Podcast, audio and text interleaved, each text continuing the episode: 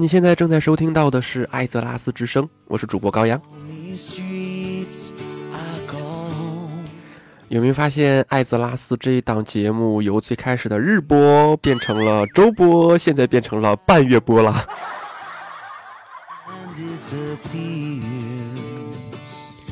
好啦，之后我还是会尽量的满足听众的要求啊，变成周播的。最近比较忙嘛，七点零刚一开，需要爆肝。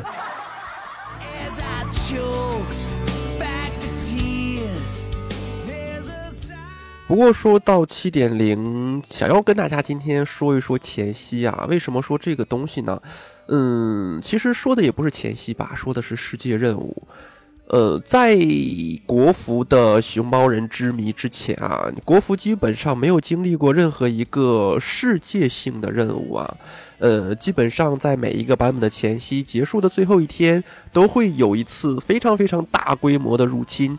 呃，这个入侵足以颠覆艾泽拉斯。这个入侵需要无数的角男们共同努力、共同奋斗，才可以去挺过这一个阶段。但是由于国服的审批问题吧。好像从来都没有经历过啊。不过好在七点零的前夕我们经历了，但是好像，好像曾经我们认为的那一种毁灭性的灾难，并没有想象当中的那么给力啊。其实七点零前夕的这个军团的入侵吧，并不是想象当中的那么给力，因为它没有，好吧，我只能说它是小号的福音。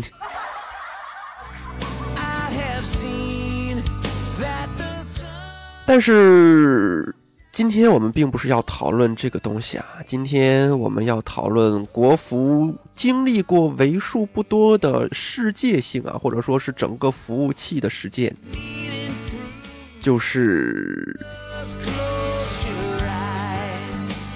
安琪拉的开门啊。或许啊，对于经历过这段历史的玩家，他们会说啊，哎呀，不就是一个任务而已嘛，没什么好稀奇的。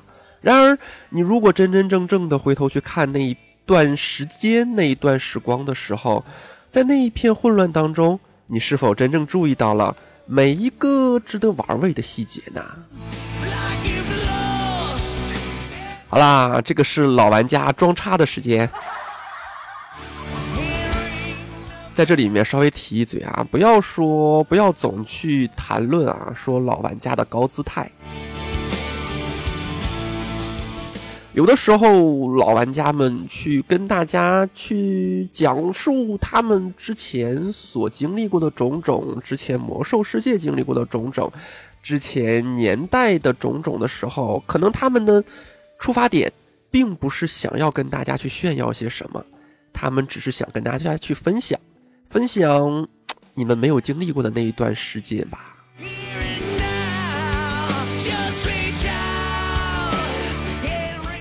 好了，关于安琪拉的开门任务啊，是魔兽世界当中第一个服务器级的大规模的世界事件，也可以说是最后一个了。啊，不同于其他的 Red 副本啊，在补丁上线的时候，安琪拉并没有轻易的向玩家们敞开大门，而是需要玩家们齐心协力，共同开启。该服务器玩家对任务的参与度啊，直接关系着开门的速度。虽然这次事件导致了众多服务器崩溃和其他性质的问题啊，但是每个真正的老玩家都会对这一段回忆津津乐道，觉得这件事是再美好不过的啦。逝去的永远都是最好的。说到这里，再插一嘴啊，其实，呃，对于玩家们去通过他们自己的努力来获得副本的这样的一个开门进度的事件啊，安琪拉不是第一个，但是安琪拉是唯一一个，怎么说好呢？独立服务器的事件啊，你可以发现，在呃四点零点三，反正在熔火之心啊，熔火平原。反正就是炎魔之王拉格纳拉格纳罗斯啊，又一次出来的时候，在那个熔火前线的阶段，也是玩家们需要通过自己的努力，通过不断的解锁，然后才可以进入到，呃副本的这样的一个状态吧。不过在那个年代，这个设置好像不是太被玩家们所接受啊，因为它没有了那种史诗感嘛。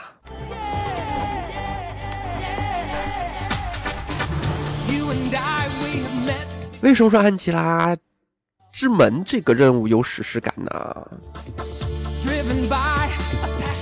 因为啊，它的任务的规模是空前的庞大的啊！我记得。这个任务之前在前置的时候啊，是需要收集材料的，然后当时的玩家们应该算说是准备吧，无论是体力上的还是财力上的，都需要玩家们去参与啊，用来做开门的准备工作。啊，准备工作有两个大的分支啊，收集战争物资和修复流沙结账。流沙结账的任务链是为了那些能够体验到高端 Red 内容的玩家们所准备的，但所有人都可以通过收集物资来玩，呃，为这个战争啊做一些贡献。虽说如此啊，需要收集的东西还是一个天文数字啊。嗯，让我们来看一下，粗略的浏览一下这个物品的清单吧。首先，联盟方和部落方都需要九万个铜锭啊，两万六千株紫呃紫莲花啊，八万张厚皮，一万七千条斑点黄尾鱼和四十万卷符文布绷带啊。你认为只有这些就没有了吗？其实不是这样的啊，这只是联盟和部落都需要的。其次啊，联盟方还需要二点八万个铁锭，二点四万个色银锭，两万株阿尔萨斯之泪啊，三点三万株紫金枣，十八万张青皮，十一万张中中皮啊，两万份烤迅猛龙肉，一点四万个彩旗啊彩旗鱼啊，八十万卷亚麻布绷带和六十万卷丝绸绷带啊。而作为部落方的我们啊，我是一个部落方的玩家吧，需要二点二万个呃西锭啊，一点八万个密音锭，九点六万株凝神花，一点九万株烈焰花、火焰花啊，六万张重皮，六万张硬甲皮，一万份狼肋牌，一万份烤漆烤鲑鱼啊啊，二十五万卷绒线绷带和二十五万卷魔纹布绷带啊，看到这样的一个天文数字了吗？啊，这些真的都是极为耸人听闻的数量啊，并不是花上一天或者一周就可以搞定的事情，需要紧张工作好几个礼拜。另外，也没有任何人可以仅凭自己就搓出八万卷亚麻绷布绷带来啊！这庞大的数字需要整个服务器的玩家来一起合作完成啊！收集任务作为开门的基础啊，只是磨时间的一个玩意儿。这个任务让你真真正正的体会到了什么叫做大规模战争及大规模的消耗了这些物资。如果你想自己留一点点的话，恐怕需要很好的运气啊，才能从拍卖行里买到一个合理价位的东西啊。事实上，你几乎是找不到的，什么东西都在短缺。亚麻布、色银、皮革，这些世界都需要面临一个大战了。你觉得你自己的需要？是微不足道的吧？怎么说好呢？用天朝的话来说啊，当集体的利益大于个人的利益的时候，我我们会选择集体的利益。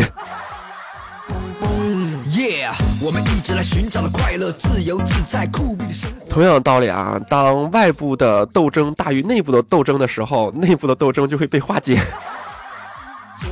跟着节奏点点你的头，乐乐感觉只有 you know。但是啊，如果你真的需要这些东西为己用的话，那么你应该做好一个心理准备啊，因为你要有足够的财力去买下一百斤一组的亚麻布啊。可能有人说一百斤一一组算个屁呀，但是你要想想啊，那可是六十年代啊，六十年代的一百斤。代表了什么？你想要洋房跑车？OK，没错，这我知道。但是请你奋斗的同时，好啦，也是从来都没有任何一个事件啊，能够如此大规模的让不同阵营的玩家通力合作。其他任何所谓大事件与安琪拉开门这一比啊，瞬间就黯然失色了。也没有任何一个事件能让玩家觉得这些平常的物品变得如此的珍惜，如此的珍贵啊。嗯。这只是一个前奏啊，真的只是一个前奏。不过也说实在的啊，完全没有必要去讨论，呃，关于重组流沙结账的这个任务线的细节啊。嗯，在这里面只给大家提供一个概览或者是一个概述吧。因为这个任务链实在是太长了，又包含了太多的东西啊，随便一个就可以洋洋洒洒的说上。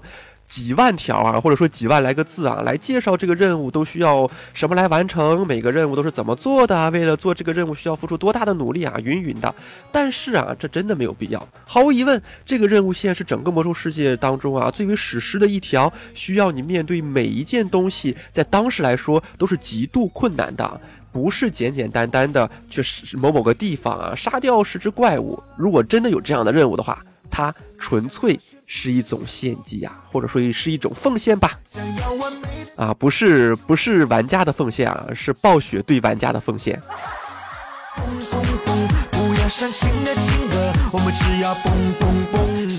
如果我们要重组流沙结账啊，那么你必须先从负责保管红龙、蓝龙和绿龙手里嘛，分别收回三块碎片。嗯，好像这些龙在七点零的版本都。七点零版本应该是龙类陨落的版本吧。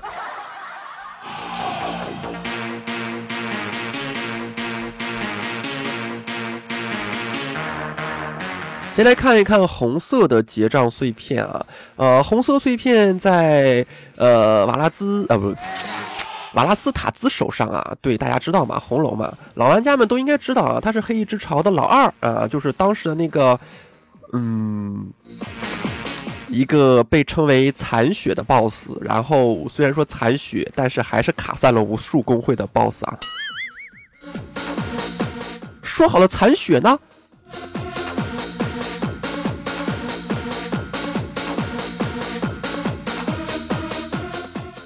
怎么说好呢？小红龙啊，被派去满世界追杀嗯奈法利安呢？对。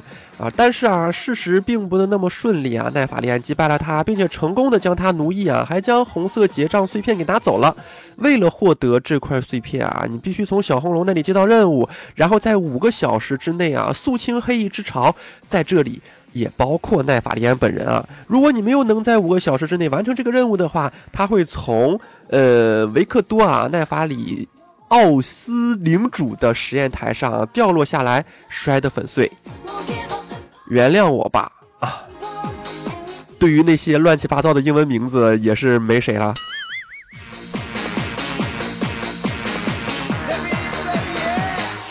再来看一看蓝色结账的碎片啊，这个可能是整个任务链里面最麻烦的一步了啊！蓝色碎片任务会让你在艾索雷格斯的创造物之间啊来回奔波啊，满世界啊，还必须去到对立阵营的主城里面啊，去收集七本《龙与傻瓜教程》，寻找什么护目镜，什么五百磅重的小鸡，中途要杀到各种户外 red boss 啊，还要搞来各种昂贵的材料，做出游戏中最贵的一只鱼漂，然后忍痛将其啊当做诱。尔钓上来另外一个户外 red boss 啊，鲨鱼，并且杀掉它。我一直想知道为什么这个东西会在鲨鱼的肚子里。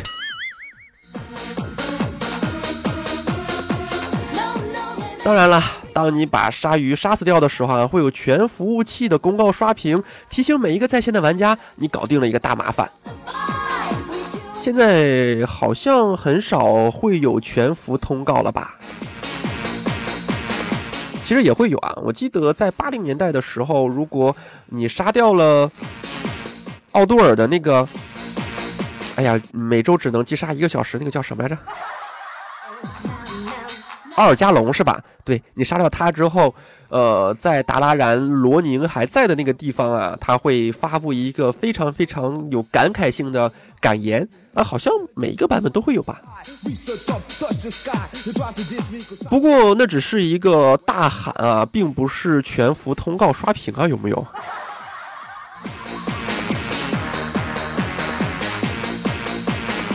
再来看一下绿色结账的碎片吧。在杀掉野外腐化绿龙之后啊，你会被引至月光林地去解决掉呃绿龙腐化的根源啊，伊兰尼库斯。如果有有人问他是谁的话，他应该是绿龙女王伊瑟拉的第一任配偶吧？应该是啊，不是很清楚。啊，这是一个发生在月光林地的世界事件啊，需要不止一个 Red 团队的参与啊。泰兰德和守护者，呃，雷姆洛斯会帮助你共同清除啊伊兰尼库斯带来的腐化，于是你可以从中得到绿色的碎片。同样的，杀死伊兰尼库斯也会有全服通告刷屏，告诉大家啊，BOSS 终于被干掉了。但是这是一个非常很容易啊，什么叫很容易？非常。是一个很容易啊悲剧的任务啊！有些不想让你完成结账任务的团队，可以设置与塞纳里奥议会开战啊，然后杀死守护者雷姆洛斯。一旦雷姆洛斯死亡，你的任务也就失败了。当然啦，你以为收集完这些东西就完了吗？在任务线开始之前啊，你还得在黑翼之巢里干掉呃勒什雷尔，然后拿到他的头。当然啦。按照惯例，按照六十年代的惯例啊，每一次击杀团队中只有一个人可以得到啊，呃，并且把他送去西里苏斯，才能开启青铜龙军团的声望，然后跟你的亲朋好友啊，苦逼一样的杀成千上万只西里苏斯的精英虫子，从仇恨一路把声望冲到中立啊，啊，即使在众多亲友和 Red 团队的帮助之下啊，这个任务链还是极其的，呃，怎么说好呢？浩大吧？对。你的团队会选出一个人来当英雄啊！所有人都得一起努力来让这个人最终拿到流沙结账。就算有四十多人一起帮你啊，做完任务还是需要好几个礼拜。在旧式经典版本当中啊，结束以后，玩家们开始试图自己 solo 这些任务。如果你认为 TBC 会让这个任务线变得无比简单，那么就错了啊！甚至到了 WLK。你一个人还是无法轻松完成这些任务的。你可以找几个朋友帮你去做，但作为一个休闲玩家，你需要一年多的时间来完成它。对你没有听错，不是多少天，不是多少周，是年。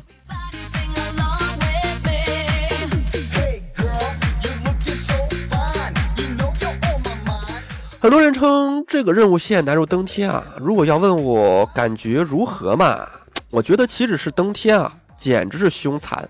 但是由于啊，大灾变就是世界的大变样啊，整个任务线在四点零三版本当中彻底被移除了。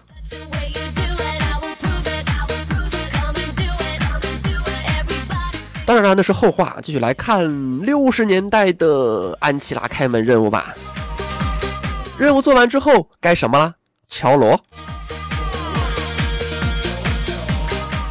所有的战争物资收集完之后啊，需要五天的时间，由 NPC 把这些物资运送到西里苏斯。在这几天里啊，你会看到铁卢堡和奥格瑞玛的物资越来越少，而那些东西全部出现在了西里苏斯。五天之后，如果已经有人完成流沙结账任务链，他们就可以来敲响铜锣啊。铜锣敲响之后啊，会全幅通告，呃，就是敲门人的这个人的名字嘛，啊，他会在这段话的第一个啊。青铜龙军团的英雄已经敲响了呃甲虫之锣，安琪拉远古的大门已经开启，即将揭示那被遗忘的战争的恐惧。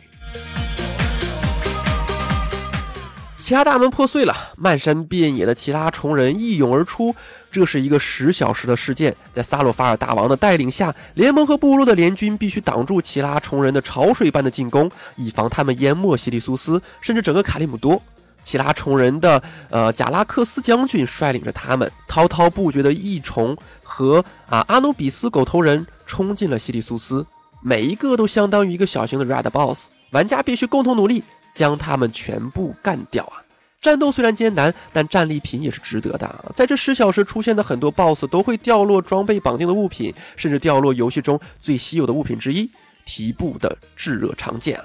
它之所以稀有啊，是因为它从六十级以上的精英怪以及极低的掉落率啊，呃，约在百分之零点零一以下。如果你在旧式经典中有机会看到提布的炙热长剑，多数是在这十小时的奇拉之战之中啊。没有人愿意自己装备它，全扔去了拍卖行。提布在当年是比封建研磨锤这样的传说武器更加拉风的存在啊。嗯，提布怎么听着像一个人名呢？应该也就是一个人名吧。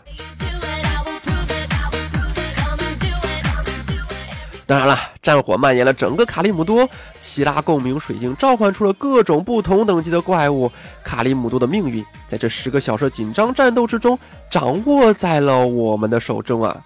这绝对是一个大规模的战斗，也许魔兽世界中也只能见到这一次了。为什么以会以后不会了呢？嗯，因为这种规模的战斗啊，破坏力实在是太大了。在早期的 WLK 当中，你们应该全都体验过东拥湖开打时候北极有多卡吧？没有体验过。为什么那么说呢？因为好像我记得，呃，因为我是玩台服的，台服应该体验过。台服在最初的版本的东庸虎啊，台服叫东卧虎，在最初的版本的时候，其实啊，它是没有联盟部落的人数上限的。也就是说，当东庸虎开打的时候，只要你想进，你就可以进。它是一个带光环的大战场嘛？大家知道啊，就是说，如果有一方阵营的人比较少的话，那么这一方阵营其实是有个光环的嘛，让你变得更加强大一点点。但是到了国服，好像国服刚开的时候，东雍湖就有人数上限了。如果你没有被召唤的话，你还会被移出去。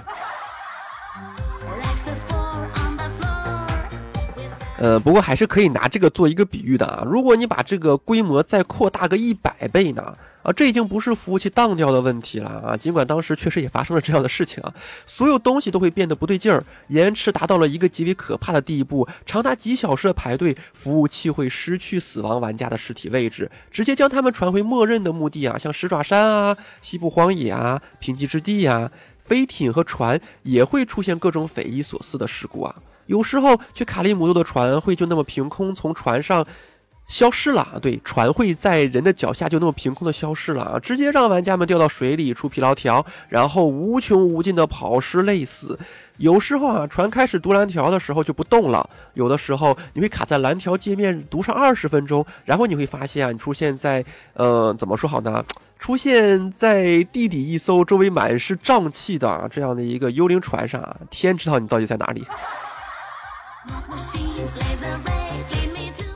尽管这个事件出现了如此多的问题啊，遭遇了如此多的挫折和失败，你依然会发现啊，无数经历过安琪拉开门的老玩家都会觉得这是他们游戏中最有趣的时光之一。这确实是一个完全独特的体验啊！就算你没有参加战斗，只是体验了无限的 bug 跟服务器崩溃，也能作为以后的谈资跟大家调侃的笑料啊！这种体验。一去不复返了。是的，一去不复返了。在二零零九年的二月三点零八的补丁当中，安琪拉之门被默认开启，在开放的服务器也是一个样子的啊。北美的 BRIN 服务器啊，是最后一个来得及经历这个事件的。后来的四点零三的补丁当中啊，这这个事件所有的相关构架及游戏支持啊，也都被移除了。它确实不会再出现了，无论是人力所为。机械故障还是奇迹发生都不会再有了。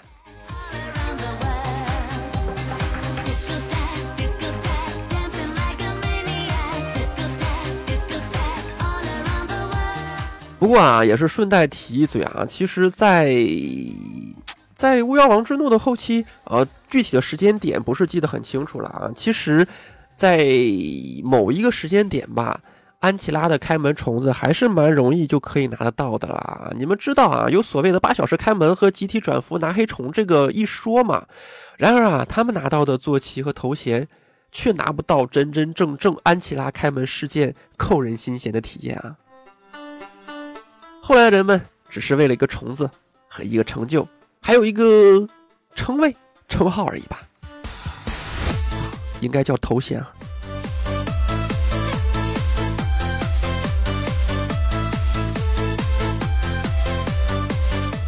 不过不管怎样啊，对于老玩家来说，这是一个谈资；对于新玩家来说，呃，我们依然不知道这是一个怎样的体验啊。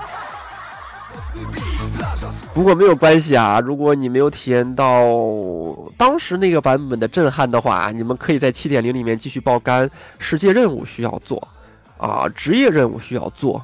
专业任务需要做，神器点数需要点，圣物需要刷啊！为了我们的这这个橙色武器啊，橙色装备，还要无尽的随机英雄副本啊！好了，不说了，去打随机英雄副本去了。我们下期再见吧，大家拜拜啦！啊，对了，最后再说一嘴啊，如果大家喜欢我的节目的话，可以在各个平台啊去点一下。订阅、关注啊，类似于这样的东西啊，并且可以加下我的听众群。如果你有很好的节目文案，或者说有一些节目的想法和策划的话，也可以通过群里面私聊我，说不定啊，下期的内容就是由你写出来的呢。好了，大家拜拜啦，拜拜。